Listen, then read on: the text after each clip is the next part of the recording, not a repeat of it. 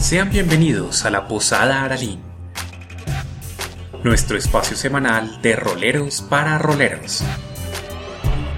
Conduce nuestro bardo, Carlos Cortázar. Bueno, muy buenas noches a las personas que nuevamente, como es esta cita habitual de los martes a las 9 de la noche, nos acompañan aquí a través del Facebook de Manualidades Casanago en este su programa de La Posada Aralín.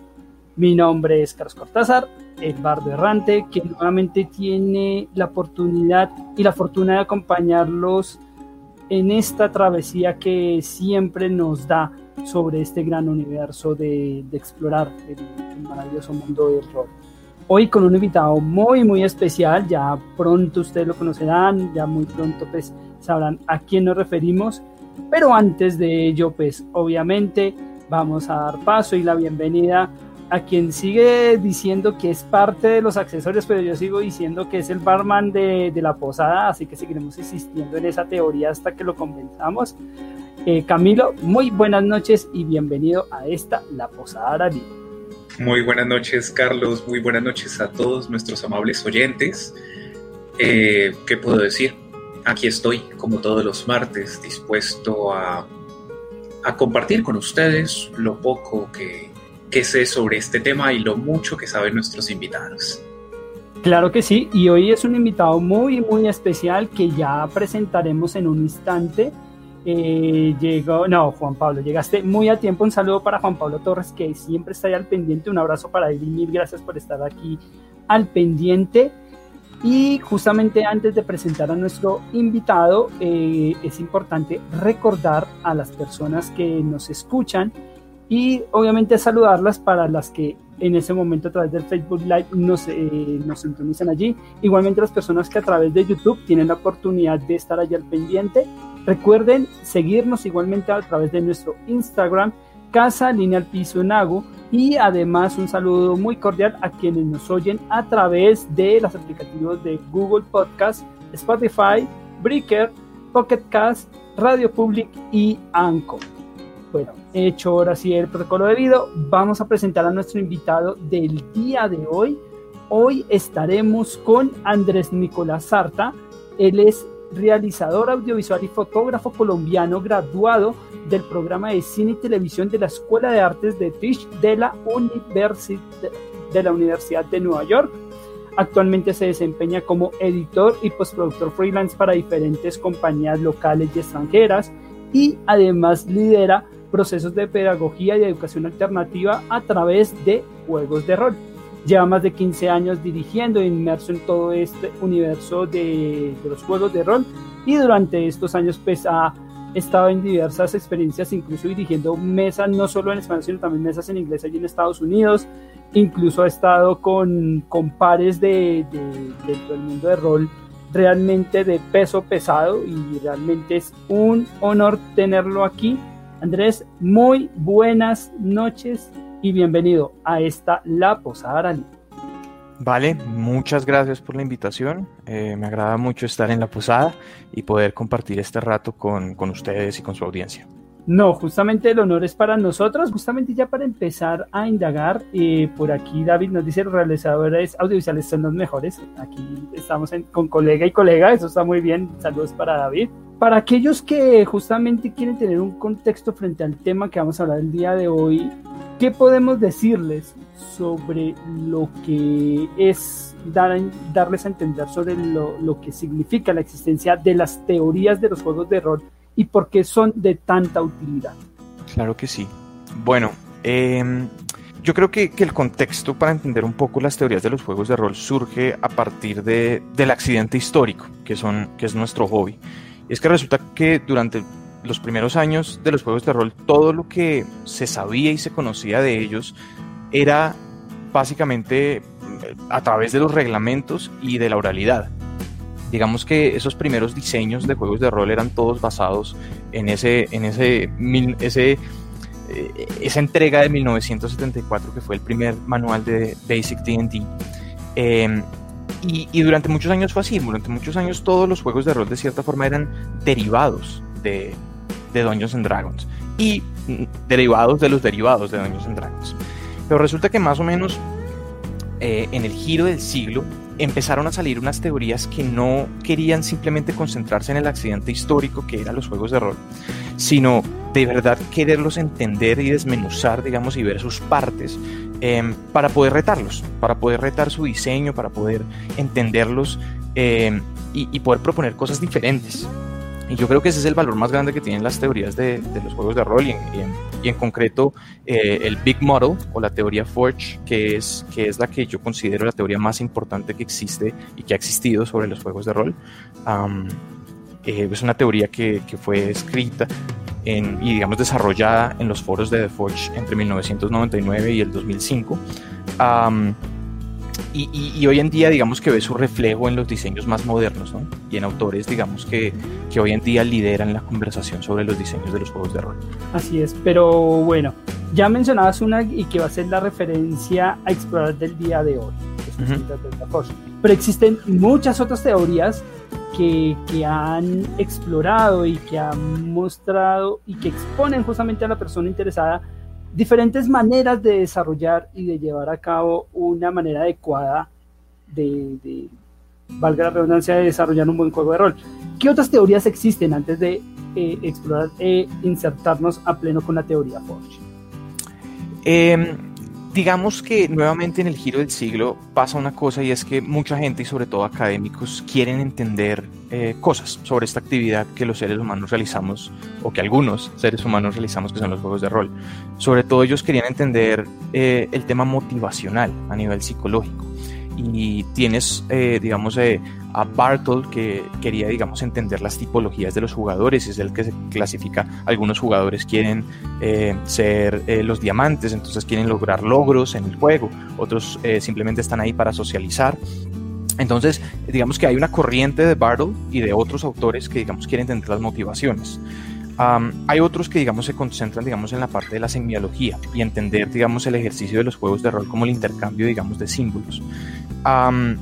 yo pienso que, el Big Model es, es diferente y es, importante porque, básicamente porque lo construyen diseñadores, lo construye gente que quiere entender los juegos de rol por los juegos de rol en sí mismo y no tanto como análogos de otras cosas, análogos de la psicología o análogos de, teoría motivacional. y en ese sentido creo que es la que más se acerca a describir nuestro hobby de una manera comprensiva y hacer un modelo, digamos, que nos permite hablar inteligentemente de los juegos de rol. Bueno, y justamente eh, estas teorías, ¿cómo ayudan a ir aterrizando lo que es el comprender los juegos de rol, no solo para el ámbito del jugador o los que están inmersos en el tema, sino para otros ámbitos, como bien mencionas, dentro de la educación principalmente, para darlo a entender al exterior y decirles, miren, esto es un juego de rol. Sí, mm, con referencia al Peak Model, que es, que es el, digamos, el objeto de mi estudio y, la teoría con la que yo más tengo, eh, sobre la que yo más tengo conocimiento, eh, definitivamente yo creo que una de las cosas importantes es entender cuál es esa agenda que tienen los jugadores cuando se sientan a jugar rol. Cuando yo digo agenda, eh, digamos, tomo prestado un término que utiliza Ron Edwards en, en su Big Model, que es eh, ese hecho que parece que nosotros cuando nos sentamos a jugar rol tenemos una agenda creativa. Y entonces entender esa agenda creativa es clave para que, que sirva como eje transversal que guíe la conversación. Y cuando me refiero a la conversación me refiero al medio a través del cual se desarrolla el juego de rol. Nosotros el juego de rol, digamos, cuando uno se lo explica a una persona eh, que no conoce nada, es, mira, es una conversación en donde yo te describo una situación, tú me respondes con qué quieres o cómo quieres responder o cómo tu personaje ficticio responde a esa situación y ahí empezamos la conversación y ahí hay unos dados y hay unas cosas que de pronto interactuamos con ellos y nos informan también acerca de la conversación. Pero entonces The Forge habla sobre todo de las agendas creativas, que nuevamente son ese eje transversal que guía e informa a la conversación para que, para que sea armoniosa, porque lo que dice Ron Edwards es cuando hay agendas creativas en conflicto, es que hay incoherencia en el juego. Muy, muy cierto. Ahí se establece eh, frente a, ya es lo que es la introducción, pues, bueno, ya, ya, ya, vamos entendiendo uno de los conceptos fundamentales de lo que es la teoría de Force. En esta teoría eh, habla de, de, algunos niveles en específico, ¿cierto? Y justamente, ¿cuáles son estos niveles que, que, que, se indican y son expresados a través de esta teoría para la preparación óptima de un juego de rol? Sí, eh, no estoy muy seguro cuando dices niveles, eh, si te refieres a, a, una u otra cosa, creo que estás hablando de, de la clasificación que Edwards sí. hace del Big Model en tanto a, a que primero, primero hay, digamos, un, contacto, un, lo que llama él un contrato social. Es decir, nosotros nos reunimos en una mesa a un horario específico, um, con unas, digamos, con unas reglas sociales específicas, no llegue tarde, eh, no llegue borracho, todo ese tipo de cosas. Y nos, y nos, y nos inmersamos en lo que él, una vez, digamos, tenemos ese contrato social, ¿cierto? Que es lo que, es, es, es difícil, digamos, hacerlo sin una imagen, pero voy a tratar, digamos, de, de, que lo visualicemos como, como si fuera un planeta, ¿no? Como si fuera un planeta. Entonces, la atmósfera es ese contrato social. Eh, eh, digamos que luego la Tierra como tal es lo que él llama la exploración. Y a él, y digamos que en la exploración él describe eh, elementos que reconocemos nosotros como jugadores de rol. Personaje, escenario, eh, él habla del color, que es esa forma en la que presentamos, digamos, los hechos, um, digamos, dándoles cierta ton tonalidad o temática. Um, él habla de, del conflicto, claro, eh, como, como, digamos, ente que pone en movimiento um, las diferentes, eh, las diferentes acciones y los diferentes eventos que suceden. Eh, dentro de la exploración están las técnicas, que son las aquellas cosas que nosotros hacemos como jugadores y como eh, directores de juego para, para dirigir un poco la conversación y, y, que nos concentremos en las cosas que queremos decir. Y finalmente está la efímera, que es el segundo, segundo momento a momento de lo que se está diciendo en la mesa. Es casi como hablar justamente de, de, lo que se diría, bueno, esa agenda narrativa es como las reglas de juego. Ustedes respeten ciertos lineamientos, ciertas instancias en específicas, y de aquí en adelante empezamos a desarrollar un juego específico. Camilo, justamente en, en, ese, en esa experiencia que ha tenido en esa constancia durante estos años, ¿qué elementos han sido, digámoslo, constantes, fáciles de adaptar dentro de esa teoría, dentro de lo que ya mencionaba Andrés, y cuáles sí han sido realmente un conflicto permanente para poderlas implementar y desarrollar adecuadamente? Elementos que, que yo veo que, que, se repiten dentro de la interpretación es básicamente la dificultad para desligar quién soy yo frente a lo que estoy jugando y a, y, y a casarme rápidamente con un estereotipo simple del personaje. O sea, un guerrero necesariamente es el que resuelve todo a hachazos. O sea, y como dice esa parte de la ley de Murphy, el que solo tiene un martillo todo lo ve como un clavo. Sí, es un, es un factor común que he visto. Y lo más complicado que suele estar asociado con personajes, con jugadores, lectores, es justamente una composición que logra realmente un juego, no un metajuego, sino un juego. Porque también es muy común el jugador que dice cosas que parten de su realidad. Pongo un ejemplo, o sea, van a enfrentar a un dragón y el jugador, que en su vida real es un ingeniero, empieza a hablar de catapultas, aunque el personaje como tal no tenga ningún conocimiento de ingeniería, pero él, él incluso la puede explicar y la puede argumentar, pero hace un ejercicio de metajuego, básicamente porque está metiendo una información que no va. Que esto dentro de la diversión, un DM puede aceptarlo y yo lo he aceptado en algunos momentos, en otros no. En algún momento, digamos, es como, perdónenme, la anécdota más loca. Eh, alguna vez me dice un jugador, nos están atacando trasgos eh, que hay cerca. Y yo les dije, cerca hay banano. Entonces me dice, es que el banano tiene potasio y entonces el potasio lo podemos volver, lo podemos volver pólvora. Si sí, yo me quedé un poco, ah, lo voy a pensar dos veces la próxima vez que me como un plátano, pero, pero en este momento dije, mira, no, lo siento, esto es otro mundo, eso, eso no se logra. Justamente Andrés, como director y como jugador que ha tenido esa experiencia, eh, cómo ha sido, digamos, e, e, ese choque con, estos, con estas clasificaciones y con esta, con, con imponer, no imponer, digamos, con eh, apelar justamente a tener estructurada esta agenda narrativa y cómo has podido desarrollarla de, de la mejor manera y qué anécdotas obviamente te has encontrado durante esa experiencia. Sí, eh, bueno, primero, eh, con lo que dice Camilo, ya, ya tenemos dos super temas para hablar. Eh, digamos que en el pre-show de, de, este capítulo nosotros hablábamos que hay mucho, mucha tela, de dónde cortar y esto concentra un poquito la pregunta en, en, anécdotas específicas y eso es genial.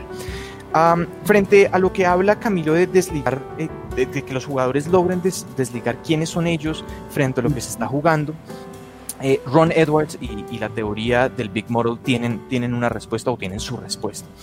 Y es que dentro del Big Model hay lo que se describe en las stances, y qué pena que utilice los anglicismos, es como leí yo la teoría. Los, los, stances son algo así como, eh, sé que hay una palabra mejor, pero vamos a llamarlos actitudes. Las actitudes que tienen los jugadores frente a su personaje. Y es que en, el, en, el, en la transmisión de la oralidad de los juegos de rol, casi que asumimos que por defecto el juego de rol se juega en la stance de actor, en la cual el personaje debe tener una eh, conexión completa y total con el, jugador, con el personaje. Y, digamos que asumimos que es algo así como que cuando uno se pone esas gafas de realidad virtual y entonces uno es ese personaje. Y, entonces, claro, eh, eh, nosotros creímos que, digamos, esa es una característica fundamental de los juegos de rol, pero, pero a raíz del Big Model nos dimos cuenta que, que es solamente una de las estancias. Y hay juegos de rol que nos permiten tener stands de autor, en donde nosotros asumimos una actitud de no, ¿qué haría mi personaje en esta situación? Y digamos que como jugador mi responsabilidad es responder esa pregunta de la forma más auténtica, sino, ¿qué sería lo más interesante narrativamente? Y hay juegos que nos ponen en esa posición de autor y en esa stance de autor eh, y nos dan las herramientas para responder esa pregunta de, una forma más significativa. Eh, en esa misma pregunta, en, en esa misma anécdota que habla Camilo, está el tema de los estereotipos.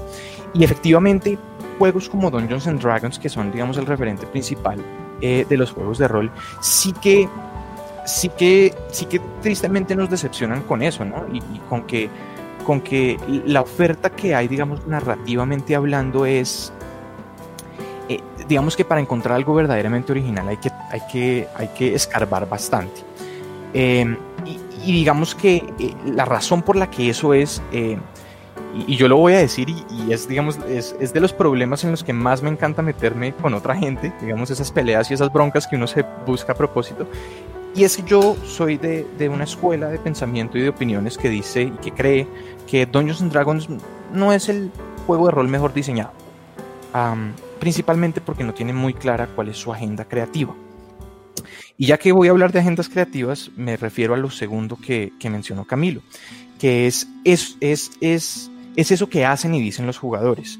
Digamos, ese ejercicio de que cuando usted hable, hable sea bien desde, desde la posición y desde, desde eh, la actitud de eh, jugador o de actor, ah, y que no haga ese ejercicio de metajuego que podría parecer negativo.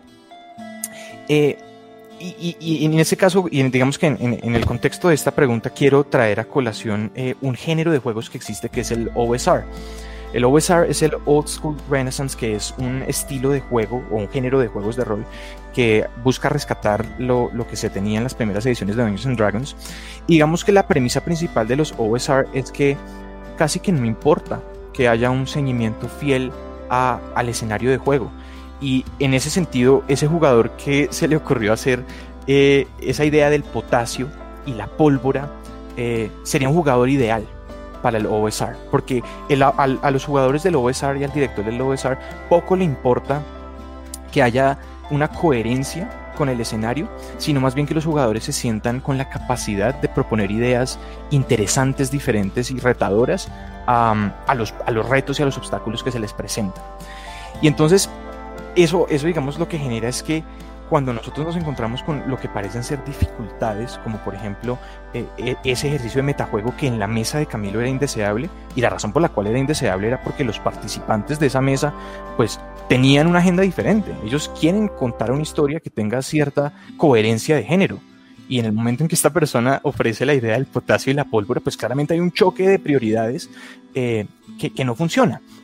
Pero para una mesa que de verdad quiera, digamos, eh, ceñirse a la filosofía del OSR, eh, ese sería un jugador ideal y ese sería el tipo de conversaciones que deberían tenerse.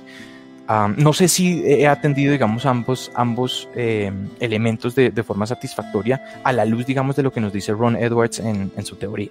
No, sí, lo, que acabas de decir es, fabuloso porque me, me, hace recordar, eso es la, la experiencia yo no lo jugué, pero, pero escuché el relato así. Es, hay un juego llamado Paranoia que, que, parte, que parte de. Es, como, es como jugar Locolandia.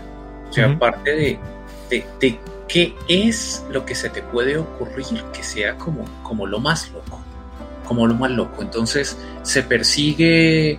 Se persigue un jugador al otro con un mazo, eh, cual, cual caricatura, y entonces el otro regresa con un tanque de guerra y entonces el otro dice, no, pues yo tengo un lápiz. ¿Qué vas a hacer con un lápiz? No, es que con un lápiz, yo, el lápiz tiene borrador y entonces yo le puedo borrar todo el misil que usted me arroje. y, funciona bien, y funciona bien, pero dentro de la, dentro de la, de la narrativa, y, tú muy bien lo subrayaste, eh, en calabozos, obliga al DM y, y digamos, yo, yo, siempre me, he sentido desafiado por mi manera de dirección, porque yo termino trayendo mucha cosa que no noto en las reglas, justamente para subsanar esos vacíos de los que tú estás hablando.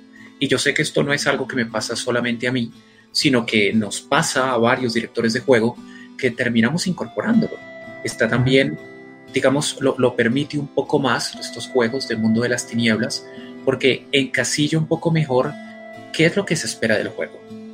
Cuando el único cuando el único lineamiento que te dan en Calabozos y Dragones es este es un juego de equipo, pues eh, de alguna manera vale todo. Y entonces, ¿qué es quién determina si vale o no vale el director? Nos escribe Andrés Romero.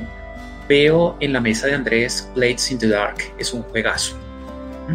Nos escribe Juan Pablo Torres. A muchos jugadores les cuesta soltar el metajuego, pero creo que eso depende también de los lineamientos del narrador, que era de lo que estábamos hablando ahora. Yo soy de los que matan a los jugadores que les gusta la metatrama. Y, y, es que Juan Pablo, Juan Pablo es un consejero de cabecera. Juan Pablo, todos los viernes, por favor, te necesito ahí para clavarle el puñal a mis jugadores. Y Juan Carlos Herrera, que pena no te había saludado, como DM le diría tu banano no se accionó por falta de carbón y azufre, así que es un fallo. Listo, esto es una, es, una respuesta creativa moviéndose desde la misma creatividad del jugador. Muy buena idea, Juan Carlos. Pero bueno, eh, de pronto mm, dentro de lo que alcancé a escuchar, y volviendo, digamos, al tema del metajuego, yo, yo, yo quisiera proponer eh, a, a, los pues a, los, las personas que están viendo este, este stream que el metajuego solamente es indeseable cuando la agenda del grupo, la agenda creativa del grupo quiere buscar minimizarlo en un afán, por ejemplo, de perseguir una narrativa, digamos, eh, eh, realista o una narrativa, digamos, que los ponga a los jugadores como, como autores. Pero no siempre es malo. Y una de las formas en la cual no es malo es cuando, por ejemplo, la agenda narrativa, eh, perdón, la agenda creativa es, es lo, que, lo que Ron Edwards llama jueguista o mucha gente le dice ludista, él, él, lo llama gameism, que es esa agenda creativa que tiene más que ver cómo tratar los juegos de rol como si fueran eh, un, un, juego de mesa, en donde eh, realmente la razón por la cual nos sentamos a jugar es para vencer un reto, sea que ese reto lo proponga el, el Dungeon Master, sea que el reto sea eh, el mismo diseño del juego que nos coloca en contra de unos monstruos a luchar contra ellos y a vencerlos en un combate. Existe, digamos, el ejemplo claro del juego jueguista, que es Dungeons and Dragons cuarta edición, odiada por muchos, criticada por, por todos en su momento, pero tras muchos años, y, criticada por mí, por supuesto, cuando la recibí, cuando empecé a, a leerla, pero con, en retrospectiva y al pasar de los años, yo me doy cuenta que Dungeons and Dragons cuarta edición es un juego que en su época no se entendió, pero en términos jueguistas es un juego muy bien diseñado. Porque si tú lo que quieres sentarte a hacer es tener un enfrentamiento táctico en donde todas las decisiones tácticas son increíblemente profundas y significativas y emocionantes, Dungeons and Dragons cuarta edición te ofrece eso. Y en ese sentido, conocer las estadísticas de los monstruos y realizar un metajuego no es malo. Sobre todo porque el ejercicio mismo del juego no te quiere poner a ti como un eh, aventurero que no conoce muy bien las cosas, sino como un aventurero competente que puede deducir cosas. Y en ese sentido, que tú conozcas, digamos, el, los hit points exactos que puede tener un beholder, eh, eso no quiere decir que tú estés haciendo trampa o que estés metiendo cosas que no corresponden, sino simplemente habla de la capacidad de tu personaje de reconocer que cuando el beholder está sangrando por los ojos, es que se está muriendo. Entonces, eh, el metajuego es indeseable siempre y cuando todos en la mesa estemos de acuerdo que el metajuego es indeseable, pero, pero si cabe duda de que el metajuego no es indeseable, es porque quizás no hay, una, no hay un acuerdo o, o no existe todavía eh, la explicación clara eh, o digamos el, dar a conocer, digamos, públicamente que no hace parte de la agenda creativa. Y Dungeons and Dragons no hace un muy buen trabajo en explicarle a uno cuál es la agenda creativa correcta para jugar su juego. Quizás por, por el mercadeo, ¿no? Porque Dungeons Dragons y Wizards les conviene decir que su juego puede ser cualquier cosa. Y en ese ejercicio no es cualquier cosa y deja de ser muchas cosas que podría ser. Nos dice Juan Pablo Torres que, que Cuarta es odiada por muchos y criticada por el resto. Y Andrés Romero dice, yo voy a ser de abogado del diablo. Yo tuve un muy buen narrador y un muy buen grupo de Cuarta. Y a mí esa edición me gustó mucho y fue un alivio después de ese festival de huecos que tenía tercera edición. Aquí yo me sumo, Andrés, yo no jugué cuarta eh, y no quise dirigir tercera. Yo empecé jugando segunda y brinqué directamente a quinta porque, porque alguna vez que pude ojear en qué consistía tercera y, jugarla, pues me pareció, me pareció jugando la Liga de la Justicia y no jugando Carabozos y Dragones.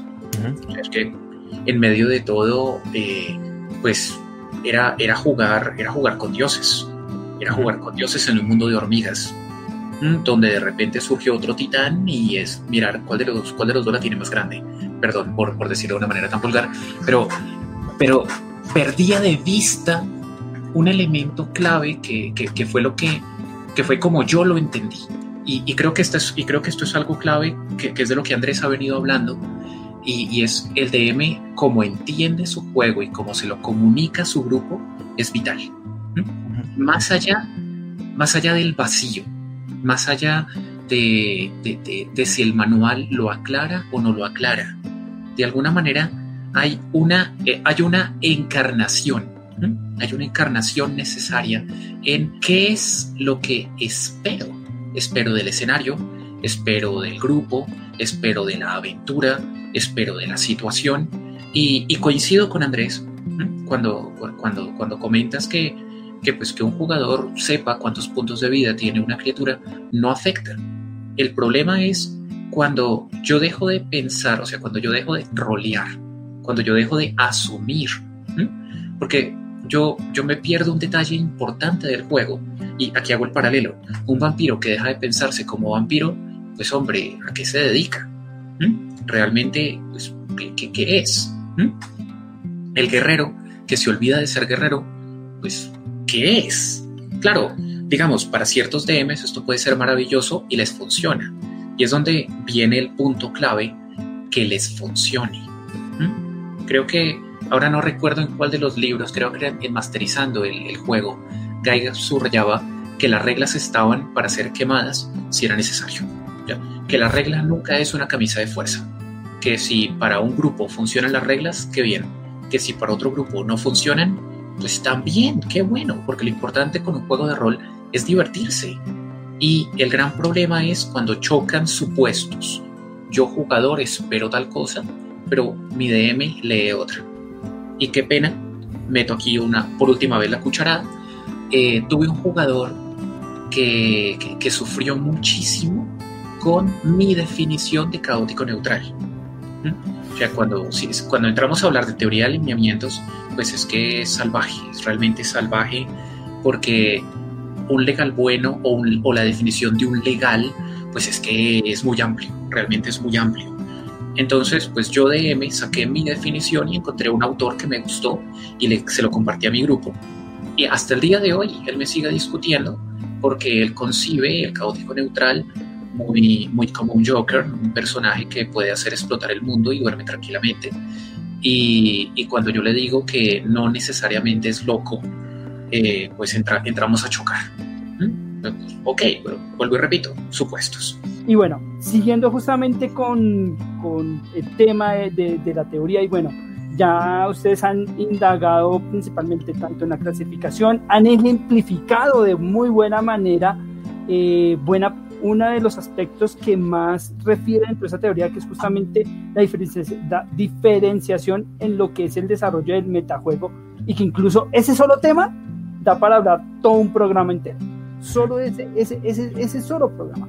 Pero bueno, a partir ya para ambos, eh, de todo lo que ya hemos ido explorando, de lo que tiene que ver con esa teoría, ¿cómo han podido percibir y medir el impacto de esa teoría en sus respectivas mesas de rol y con sus jugadores? Si quieres, si quieres empiezo. Eh, yo bueno, antes quisiera responder rápidamente, o más que responder, quisiera proponer, digamos, un punto de vista diferente a lo que dice Camilo, muy de acuerdo con, con los comentarios eh, de, de, varios de los, de los usuarios que nos están viendo. Eh, el, el, abogado del diablo de cuarta edición realmente no es abogado del diablo, yo estoy de acuerdo contigo. Cuarta edición es una gran edición, pero necesita un temperamento y un grupo que, que la entienda por lo que verdaderamente puede ofrecer y definitivamente lo que no puede ofrecer.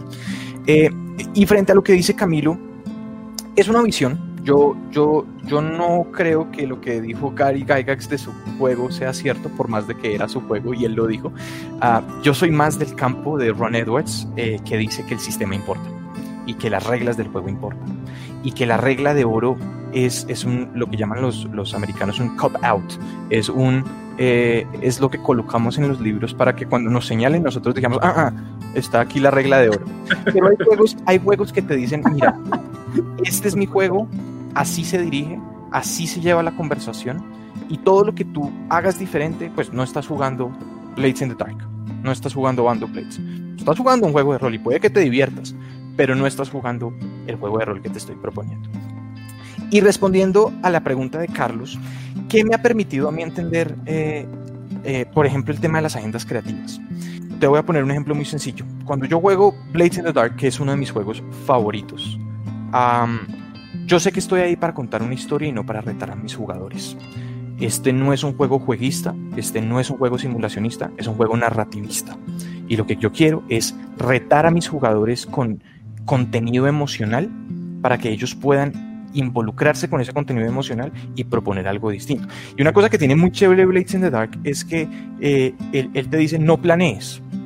O sea, Blades in the es un juego de ladronzuelos en un eh, mundo eh, eh, victori victoriano que está sumido en la oscuridad y hay demonios y hay fantasmas y bueno.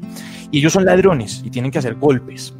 Pero el juego te dice, mira, dales oportunidades, diles qué hay en la ciudad de Dosfol para robar, para atacar, para asesinar.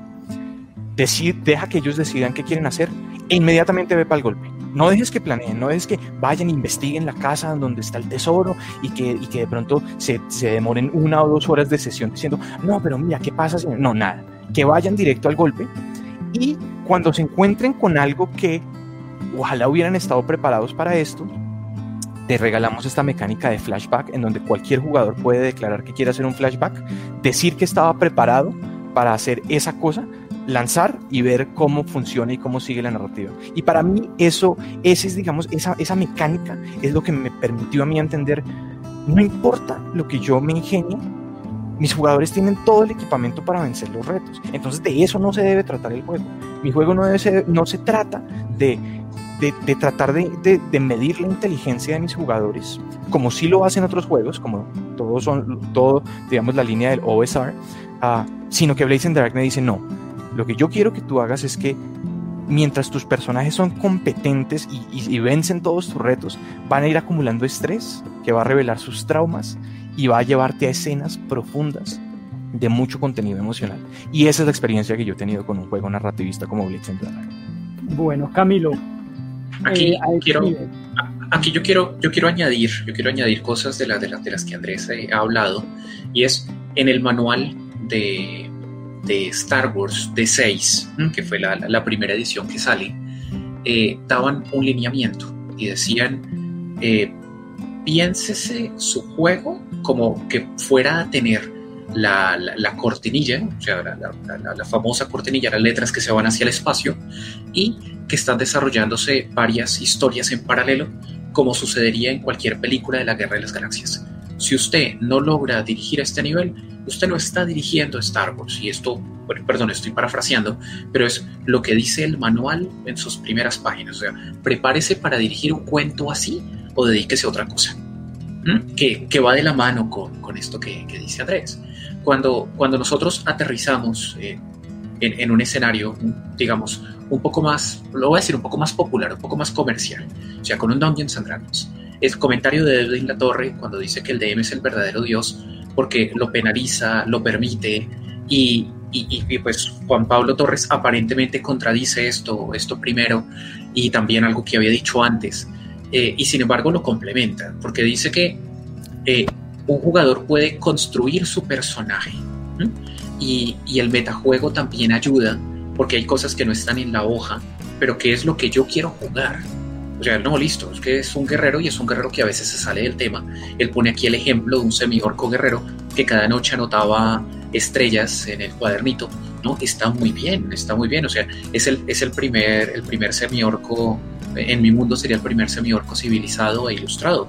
Fabuloso, no, realmente fabuloso. O sea, un personaje así, yo lo premio, pero es que nota que tú me estás hablando de creación y es lo que yo estoy asumiendo dentro del marco que me permite la historia para gozarme el cuento. O sea, creo que en medio de todo es un común en todo juego. O sea, si yo estoy de acuerdo y le, diría, y le digo a Andrés, oye, ¿por qué, no, ¿por qué no me diriges una partida? Y entonces me meto en este rollo y me creo mi ladrón y vivo, este, y, vivo todos estos traumas y estos flashbacks y, y esta narrativa y, y me funciona, pues le digo, oye, más que el one shot, yo quiero estar jugando contigo cada cuanto juegas y la paso rico como jugador.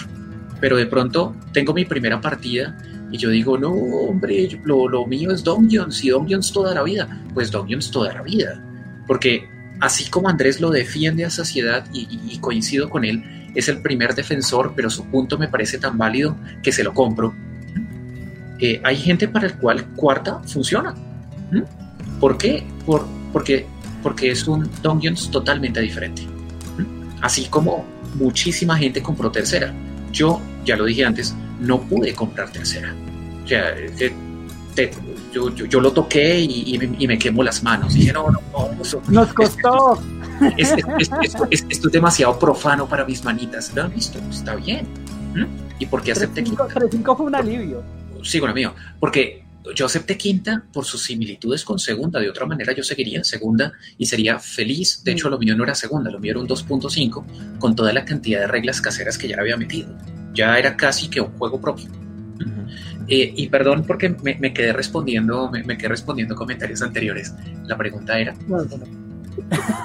Tranquilo, Camilo. Mira, eh, lo que estaba contando justamente con, Andrés y que, era de, respecto al, tema, al tema puntual, y es que cómo han podido percibir y medir el impacto de la teoría en sus mesas de rol y jugadores. Pero igual dentro del desarrollo de la pregunta lo ha sido respondiendo a, a, su manera. Entonces, a lo que también iba dentro de, de, mi punto y complementando un poco los dos puntos de vista, y es que lo enriquecedor de esa teoría es que no existe una agenda narrativa única. Es decir, hay un modelo, hay un, hay un esquema fijado, pero cada agenda narrativa varía dependiendo del DM que esté desarrollando el juego como tal.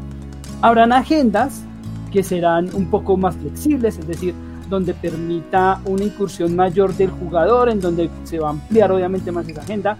Hay otras agendas que serán mucho más cerradas y mucho más puntuales, en donde serán unas reglas específicas que el jugador deberá respetar y entender según los criterios que ha establecido el DM.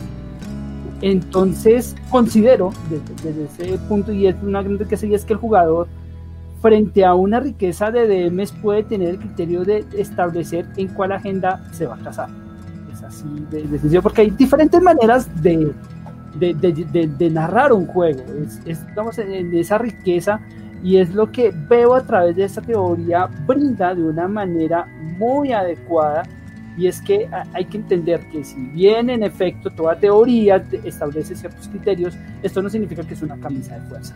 Hay que saberlo extrapolar y entender que cada persona desarrolla su agenda a su manera y dentro de los criterios adecuados en donde al final concilia entre DM y jugador para llevar lo mejor posible eh, esa mesa de juego. De hecho, perdón, meto la, meto la cucharada porque todo esto que Carlos dijo a mí me, a mí me forma una pregunta. Eh, Andrés, tú que eres el experto en el tema. Ah, vale, listo. Tenemos nosotros diferentes, diferentes juegos, diferentes mecánicas, diferentes finalidades. Y, pues yo lo he defendido y lo seguiré defendiendo. Juegos y jugadores se encuentran. Y sin embargo, de toda la teoría habría algo extrapolable para cualquier juego, ajeno el que sea. Sí, muchas cosas, pero, pero a mí me gustaría un poquito aterrizar la pregunta, eh, sobre todo, digamos, dentro del contexto de Dungeons and Dragons, eh, con, lo siguiente, y es que Sí, tú lo has dicho, jugadores y juegos se encuentran. Y el que quiere jugar Dungeons and Dragons juega Dungeons and Dragons porque es el que más, o, bien es el primero que se encontró, o es el que más ha logrado resonar en esa persona. Pero entonces hay un problema cuando esa persona quiere exigir algo de su juego que el juego no le ofrece. En ese sentido, en, en, los últimos años, a raíz de, de que de que ha surgido, este fenómeno de Critical Role y todos los streams que se hacen en, varios lenguajes de los, juegos de rol, ha surgido como este, este bichito, ¿cierto? En muchos jugadores de roles, ay, yo quiero que mis juegos de rol sean, así, sean, sean narrativamente atrapantes, rivalicen con la literatura que estoy leyendo, con las películas que estoy viendo. Quiero sentir y ver personajes que son ricos, eh, eh, emocionalmente ricos, digamos, eh, son escritos de una forma magistral. Y resulta que la teoría de, Ron Edwards y del Big Model, de, lo que tendría y la respuesta que daría es, tienes que escoger un juego que te ofrezca eso porque Dungeons and Dragons no te puede ofrecer eso. Quiere decir que tú puedes jugar, no puedes jugar Dungeons and Dragons de un, eh, a través de un modo narrativista. No, no quiere decir eso. Pero quiere decir que como está escrito el texto de las reglas y, y como está diseñado el sistema, no hay nada que facilite que un jugador quiera jugar eh, un modo narrativista. Y por lo tanto si tú tienes una buena sesión narrativista de Dungeons and Dragons en donde de verdad estás obteniendo estas eh, recompensas creativas, no es en virtud del juego, es en virtud de tu, de tu máster y de tu mesa que se pusieron de acuerdo e implementaron un sistema encima del sistema que entrega esas, esas cosas narrativistas. Y voy a ser muy concreto, como para aterrizar todo este lenguaje mumbo jumbo abstracto en, en una cosa concreta, que es, por ejemplo, el hecho de que Dungeons and Dragons es un juego que, eh, cuya premisa es, eh, en este juego tú vas a calabozos a matar monstruos para ganar experiencia y robar su tesoro. Esa es la premisa de Dungeons and Dragons. Y eso está reforzado a través de, digamos, digamos, eh, la evidencia de eso es en su, en su sistema de CR, del challenge rating y cuántos puntos de experiencia da un monstruo en todas las tablas de tesoro que existen.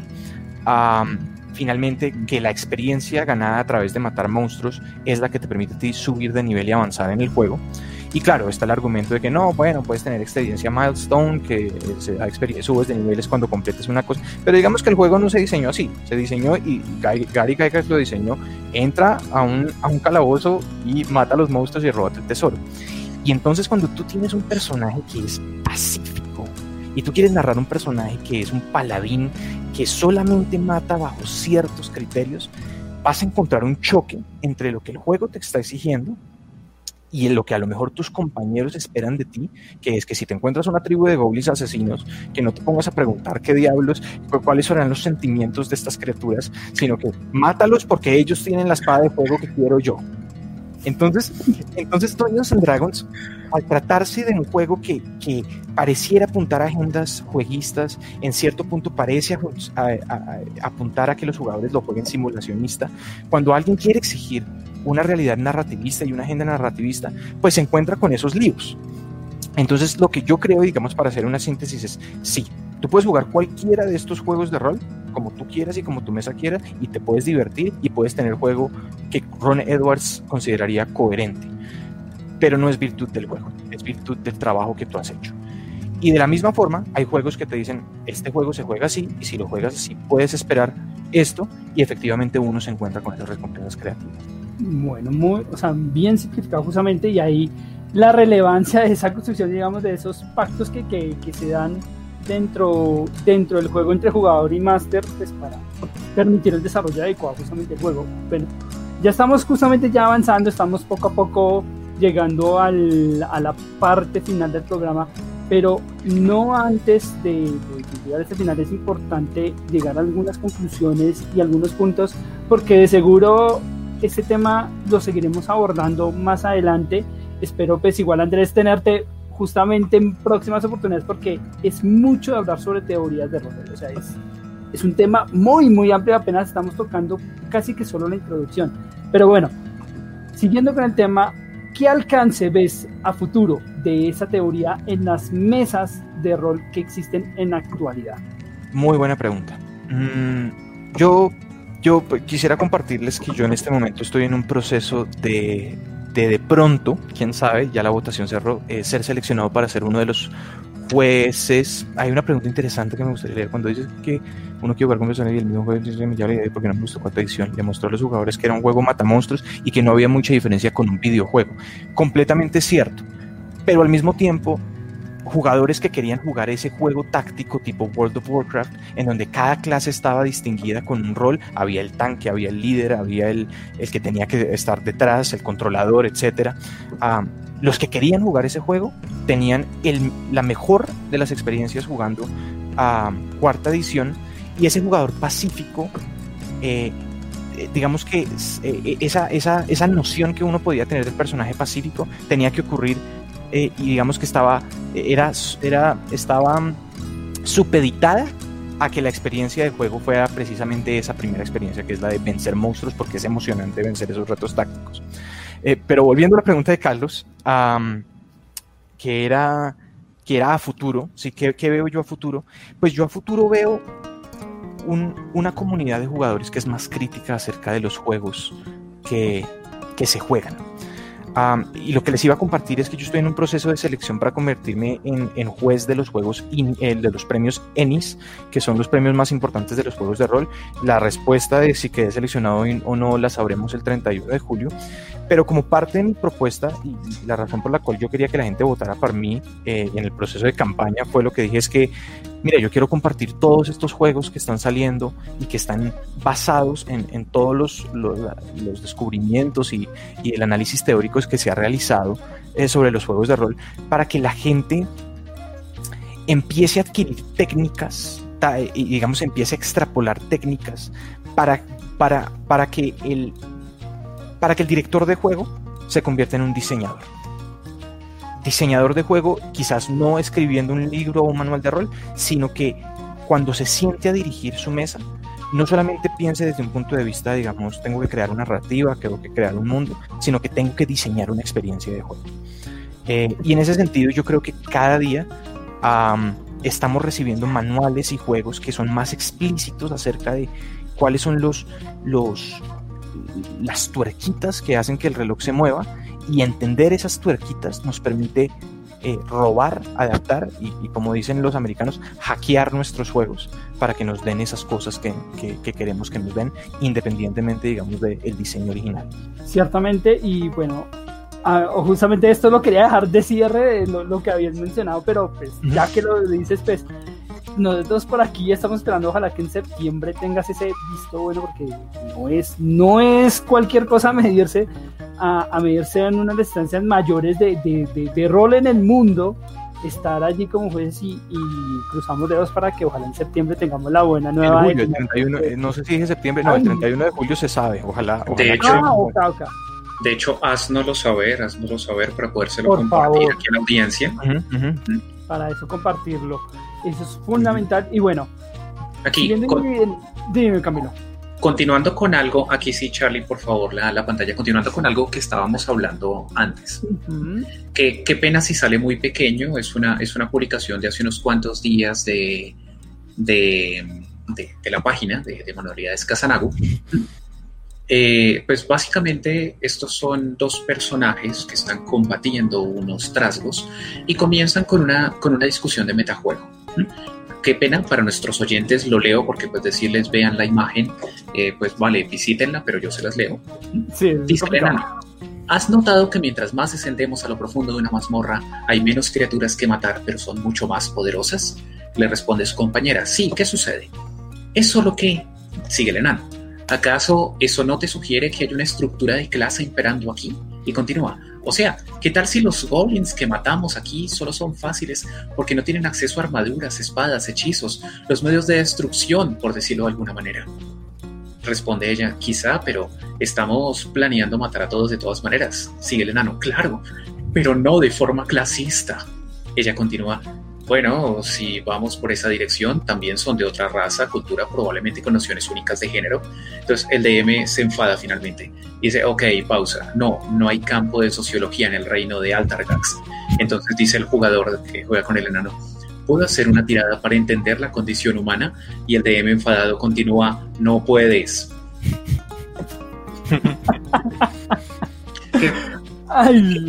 que, va, un poco de la mano con esto de lo que estábamos hablando hasta, hasta, hasta este momento.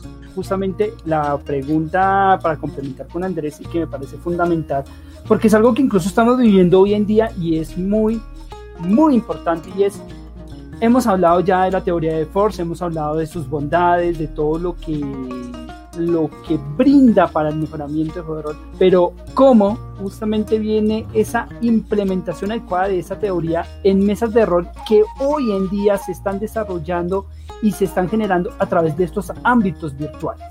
Yo, yo, yo digamos que el, Big Model no, yo no, yo no recomiendo el Big Model como algo que uno deba estudiar, a menos que tenga una curiosidad, digamos, eh, una curiosidad por entender ese fenómeno que ocurrió en el Forge. Digamos que yo defiendo a, capa y muerte y, eh, eh, el Big Model, pero tiene sus críticas y tiene y sobre todo esas críticas, eh, sobre todo se concentran, muchas de ellas son porque no entienden bien el Big Model, otras de ellas son porque Ron Edwards la embarró con unos comentarios que hizo.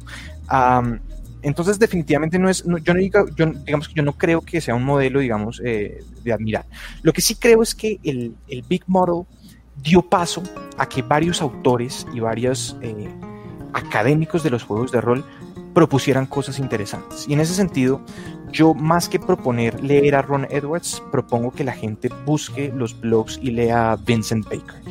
Vincent Baker es eh, un diseñador que hizo Apocalypse World de Apocalypse World han nacido, ha nacido un movimiento que se llama Powered by the Apocalypse y son una serie de juegos que son de corte narrativista. Eh, y Vincent Baker hace un trabajo fantástico para explicar sus juegos y explicar cómo deben ser jugados y cómo deben ser narrados. Dentro de las cosas que hace es que en todos los juegos que son Powered by the Apocalypse existe lo que se llama agendas, principios y movimientos o acciones. Las agendas son lo que tú tienes que decir cuando estés narrando el juego. Los principios son las cosas que tú tienes que tener en cuenta para tomar las decisiones. Y los movimientos son los, eh, son los momento a momento, eh, las cosas que tienes que estar, digamos, diciendo o, los eh, procedimientos que debes, que debes estar siguiendo para, para hacerlo. Y entonces yo que recomiendo, en este momento de la virtualidad, lo que yo más puedo recomendar y de pronto no es la respuesta que se espera, es juega juegos diferentes. En, digamos que en este momento tienes, la, y hablo cualquier persona, tienes la posibilidad de tener acceso a masters de todo el mundo que quieren narrar. En México, en Chile, en Argentina, en Perú, hay gente que sabe y conoce mucho de los juegos de rol, que quiere una audiencia y que quiere jugar con la gente. Entonces, buscar a través de plataformas como Roll20 o, en foros de Facebook para poder jugar en Discord. Aquí mismo en Bogotá eh, hay varios clubs de juegos de rol. permitirte la, opción de conocer otros formatos, otros juegos de rol, te puede servir un montón para que cuando regreses a tu, a tu mesa fija de, Dungeons and Dragons o de cualquier sistema o de Call of Cthulhu, llegues con una mirada fresca y diferente yo creo que eso es lo que más, o sea, más allá de qué podemos implementar para la virtualidad es, en medio de esta pandemia y de esta locura, qué podemos aprovechar de, las condiciones a través de las cuales se está dando nuestro juego de rol, que es, virtual. Sin duda alguna. Y, uno mira las experiencias en otras mesas a través justamente de esta virtualidad, a través de, digamos, del Facebook Watch, que uno tiene, digamos, esa, esa herramienta para buscar específicamente juegos, y uno se encuentra con una cantidad de variaciones y, y, cosas enriquecedoras. Por ejemplo, he visto muchas mesas, por ejemplo, a mí me sorprende Brasil. Brasil tiene una cantidad de masters. Muy grande. Y enorme yo estoy sorprendido por lo menos por ese lado de, la cantidad de roleros que existen en Brasil. No, no, no me lo imagino así. A veces, a veces, yo digo, a veces puede haber hasta más en Brasil que en Estados Unidos, o sea, sin exagerar realmente.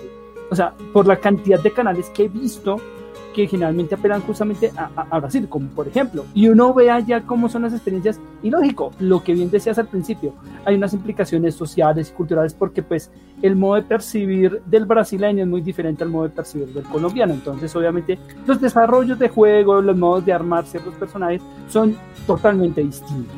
Eh, o sea, uno puede concebir un paladín desde la noción que uno tiene como paladín, con los rasgos culturales que uno tiene aquí por eh, la Iglesia Católica, por, bueno, muchas otras nociones. En Brasil es, es un asunto totalmente diferente, pues porque allá digamos lo que es un poco más abierto el asunto de, implicaciones culturales y religiosas. Entonces, son, son variables y qué bueno que justamente eh, eh, en, ese, en esa instancia, porque efectivamente ahí hay una riqueza enorme que uno encuentra a través de la virtualidad para mejorar y adecuar esos, esas experiencias de rol que uno puede tener a través de la virtualidad. Entonces, bueno, Camilo, ahora sí, ya que estamos preparándolos y, mucha, y muy seguramente algunos eh, esperando para ver quién es el ganador o, eh, o, ganadora dentro de este juego. Aquí Juan Pablo empezó a jugar Mundo de Tinieblas, ahora está en virtualidad y, y lo ha vuelto a tratar ya. Ah, lo, que, hablaba, lo que hablabas, Andrés. Hace, un minuto, hace unos minutos leí a alguien que dijo que, que me faltó hablar de, de, un juego narrativista por excelencia, que es Vampiro la Mascarada. Eh, yo no creo que. No, no, no. Yo, yo no creo que Vampiro la Mascarada sea un juego narrativista. Para nada. Bien. Ahí eh, está, es que esos son los puntos de choque para yo, Y con Camila decíamos, hoy van a haber puntos porque las teorías dan eso. Son puntos de vista. Sí, va a suceder. Déjame desarrollarla. Cuéntanos, Andrés. No, según, según Ron, Edwards, eh, Vampiro la Mascarada es un juego que dice ser narrativista, que en sus reglas eh, pareciera apuntar a ser un juego narrativista. Ven, hablar también de juegos narrativistas no es, no es, no es, no es preciso. Eh, un juego que facilite el juego narrativista. más bien es un juego que facilita el juego simulacionista. Y eso, bueno, eso, eso es un tema para otro programa, pero, eh, Vampiro, Vampiro, yo amo Vampiro por su, por su lore, pero como sistema de juego y como reglas de juego es un poquito mentiroso y es un poquito... Eh, eh, es, un es un poquito como, que, como que intenta salirse por la tangente y, decir que es una cosa cuando realmente es una cosa completamente diferente. bueno, aquí obvio va a haber puntos de vista de algunos que adoran Vampiro dentro de su sistema de juego y demás y dirán, no, y es que eso es la riqueza, justamente la riqueza en las teorías y en los puntos de vista es ello, o sea, que, que, al final cada quien se termina casando con el tipo de juego que más se acerca a ese modo y a, ese, a esa comprensión que, que uno busca de cercanía a través de, un juego y por eso la gran riqueza y lo afortunado de tener tantos juegos de rol que existen en el mundo. La, la, yo creo que la mayor invitación aquí es usted mismo como jugador o usted mismo como DM, explore este universo, explórelo al máximo. ¿Puedo hacer una última invitación? Claro, Andrés, por supuesto. Eh, hay una plataforma eh, de juegos independientes que se llama itch.io, creo, o itch.com. itch.io, sí, itch.io, ipsh.io.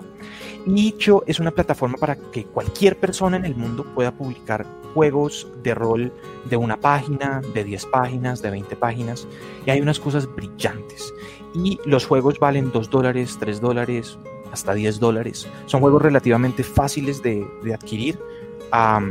y, es, de verdad un, portal súper interesante para conocer juegos de rol poco conocidos, independientes, pero que tienen unas características fenomenales. Genial esa recomendación, súper, súper para que lo tengan en cuenta allí toda la audiencia, pero creo que lo más importante es el conocimiento, principalmente la exploración y cuestionarnos día a día, semana a semana, principalmente a través del programa, sobre cómo efectivamente mejoramos como DMs, como jugadores y cómo también mejorar la experiencia de juego, porque es eso, o sea, no podemos quedarnos siempre en una línea directa sin, sin, sin mirar en otras direcciones y cerrándonos la mirada a muchas otras cosas y por ello qué afortunados somos de en serio hoy haber tenido a alguien como Andrés que nos ha dado una mirada realmente enriquecedora frente a todo este universo y a cuestionarnos. Es que eso es lo más importante, cuestionarnos y entrar en ese, en ese debate que hoy se dio justamente frente a diferentes puntos de vista. Y eso es lo rico, eso es lo enriquecedor, porque no existe una camisa de fuerza para los juegos de rol. Eso hay que dejarlo bien en claro. Entonces, Andrés, mil y mil gracias de verdad por estar aquí presente y, y estoy seguro que no va a ser la única vez que te vamos a tener aquí. En serio, así que, ¿qué quieres decir ya de cierre a las personas? No, a ustedes muchas gracias por la invitación. Eh, fue genial compartir con ustedes. Ah, definitivamente hay mucha tela para cortar. Yo, yo tengo, digamos, como una vocación a querer comunicar lo que he aprendido y lo que sigo aprendiendo todos los días. Eh, entonces ha sido una experiencia genial. No, y creo que, que, esa es una vocación que siempre se da en quienes están tan afines a todo lo que tiene que ver con, con el entorno pedagógico y creo que es que los juegos de rol dan tanto de ello, o sea, es tanta la riqueza de conocimiento, de experiencias que, que sin duda alguna por eso nos, nos, nos casa y siempre nos, nos atrapa esa, esa, parte. Así que Andrés, mil gracias. Y bueno, Camilo, de cierre, como siempre, la reflexión de, de conclusión para el día de hoy. Yo haría mal si dijera algo encima de, lo, de todo lo que ya dijo Andrés, así que lo único que, que, hago es invitar a toda nuestra amable audiencia a que sigan pendientes de nuestras transmisiones, eh, porque en algunas semanas muy seguramente volveremos a, tener otro concurso y pues la próxima semana tendremos también un invitado súper especial eh, y próximamente volveremos a tener a Andrés, les estaremos avisando. Entonces, pues nada, muchísimas gracias, amable audiencia, y hasta la próxima. Entonces recuerden audiencia, eh, nos encontramos en una nueva oportunidad. Chicos, muy buena noche, eh, pásenla muy bien y nos encontramos en ocho días. Nos encontramos en una próxima oportunidad. Un abrazo y pasen todos muy, muy grata y linda noche. Nos vemos entonces. Chao, chao.